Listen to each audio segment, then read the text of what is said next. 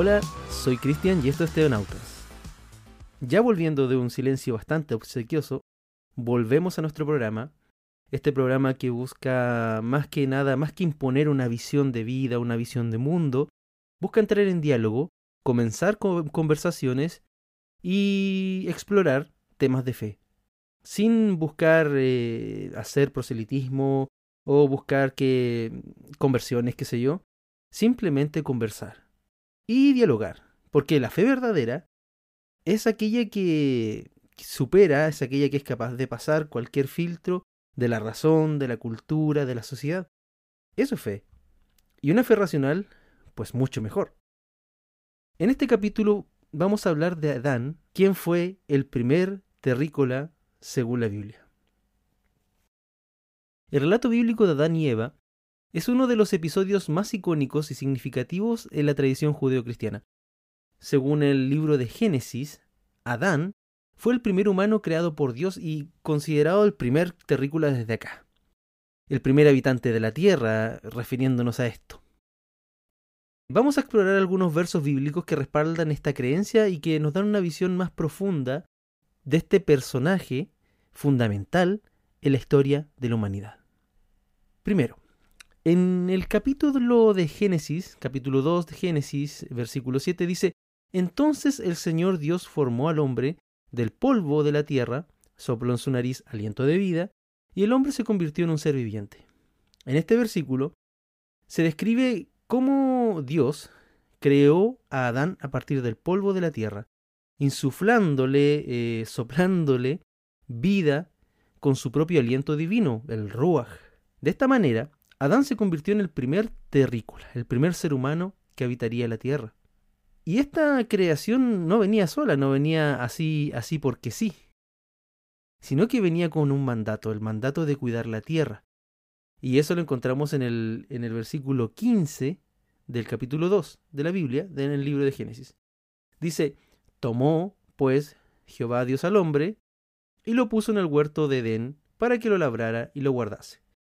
Y aquí vemos que Dios puso a Adán en el jardín del Edén, el jardín prototípico, arquetípico de, la comunión, de la abundancia y del trabajo también. Ojo que Adán trabajaba, ya, ya tenía el mandato, porque dice que Dios puso a Adán en este jardín con el propósito de cuidar y cultivar la tierra. Es decir, desde el principio se le dio la responsabilidad de ser un administrador de la creación de Dios, lo que enfatiza aún más su rol como el primer terrícola. Y sobre esto hay que hacer algunas eh, precisiones porque por mucho tiempo se entendió eh, entre la cristiandad el mandato de cuidar la tierra como el mandato de dominarla. Cuando eh, actuales estudios hermenéuticos y exegéticos han dado cuenta más que nada de cuidado, más que de someter en tanto esclavizar la tierra, en tanto hacer usufructo de sus recursos, eh, sin tener cuidado de las consecuencias. Entonces, y ahora, este Adán, este ser, ¿cierto? Que, ojo que en el segundo relato de la creación del hombre aparece Eva como salida de una costilla de un costado de Adán. Porque a Adán se le buscó una, a este terrícola, se le buscó una pareja, algo idóneo, una ayuda. Eh, y en ese intentanto hay un, relato bien interesante porque Adán, eh, este arquetipo, le dio nombre a todas las criaturas, según el relato del Génesis. Y luego de eso no se le encontró una, una ayuda idónea. Y como no se le encontró una ayuda idónea, se tenía que, que crear esta ayuda aparte de la misma carne. Y en este relato, cuando se dice del costado decirlo, le ponen un grado a la mujer de igualdad con el hombre. De igualdad y complementariedad, porque eh, tanto hombre como mujer en este relato, el hombre, o sea, a ver, veámoslo así. El hombre nace de la tierra y nace de Dios. La mujer sale del varón. Pero al mismo tiempo, esa fue la vez, según el relato del Génesis, porque después eh, es el hombre el que nacerá perpetuamente, el hombre, la mujer, el género humano, la raza humana o la especie, digámoslo, nace de la mujer. Entonces hay igualdad, complementariedad y nos encontramos con, también con algunos destinos.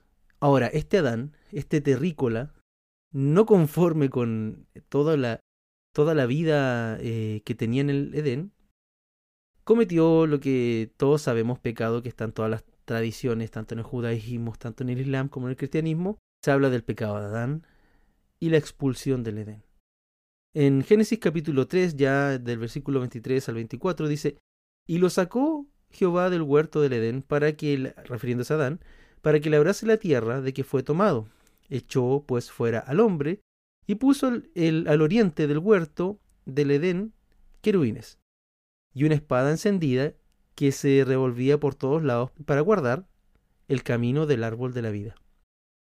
Y trágicamente aquí Adán y Eva pecaron al desobedecer a, Dios, al comer del árbol, del árbol prohibido, este árbol también arquetípico, que les daba el conocimiento del bien y el mal. Es decir, antes de ese conocimiento, podríamos asumir, podemos asumir, que se hablaba de un, estadio, un estado de inocencia y de comunión con Dios y con todas las demás cosas.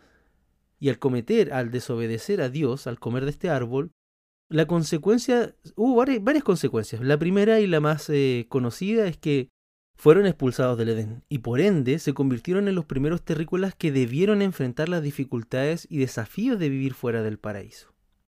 De vivir hambre, de tener que trabajar con sudor, eh, de, con el sudor de su frente, con un mayor esfuerzo porque la tierra no se le daría fácil. Fuera del Edén el trabajo se hace más duro, pero dentro del Edén el trabajo es un placer y no afecta la calidad de vida del ser humano. Qué interesante reflexión para el día de hoy porque quizás por ahí debiera estar el, ideal del trabajo, un trabajo que no afecte, un trabajo que tú puedas hacer con gusto, ¿cierto? Y, y bueno, ese es el ideal edénico, pero lo que pasó fuera del Edén ya es caída de la realidad. Es como, hablemos de, la madurez de la especie humana o de la raza humana.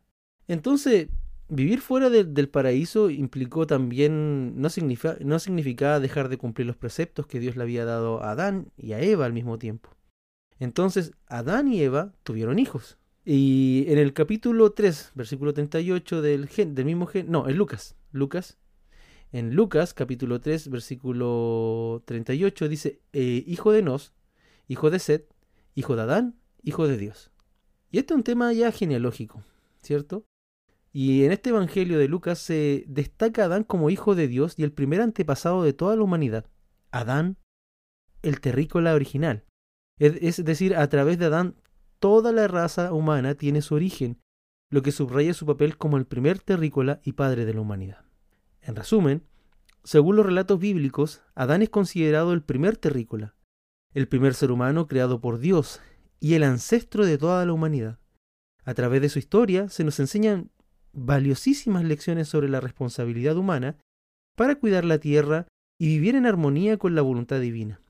La historia de Adán y Eva continúa siendo relevante y significativa para millones de personas en todo el mundo hoy, ya que nos recuerda nuestras raíces y nos invita a reflexionar sobre el propósito de nuestra existencia en este planeta.